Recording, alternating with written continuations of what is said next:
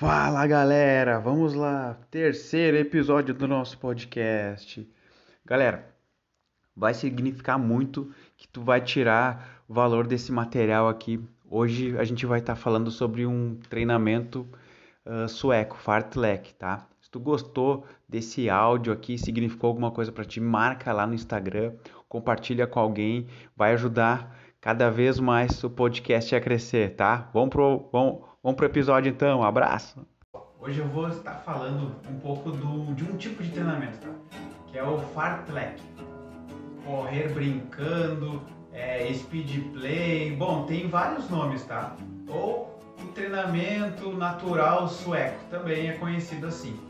Então, foi criado por um sueco, o Gosta Homer, desde a década de 30. Olha quanto tempo já tem esse treino e a gente está realizando ainda, porque ele tem muitos benefícios. Primeira coisa, uh, ele vai trabalhar em velocidades um pouco mais altas e em velocidades um pouco mais baixas.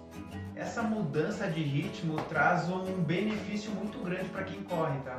Então, esse é um treino, um treino que tu pode colocar na tua semana para tu sair da tua rotina, para utilizar ele como um treinamento de ritmo para favorecer esse teu aumento de velocidade.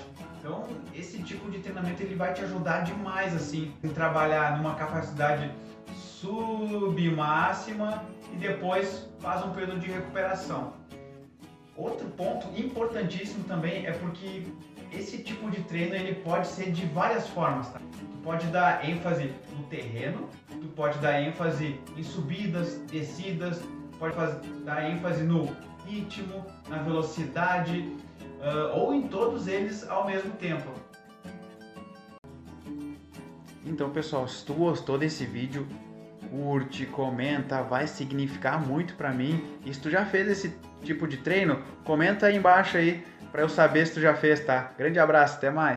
Como tu pode realizar ele? Tu pode fazer assim, ó, digamos, vamos fazer um treino de 5 km, né?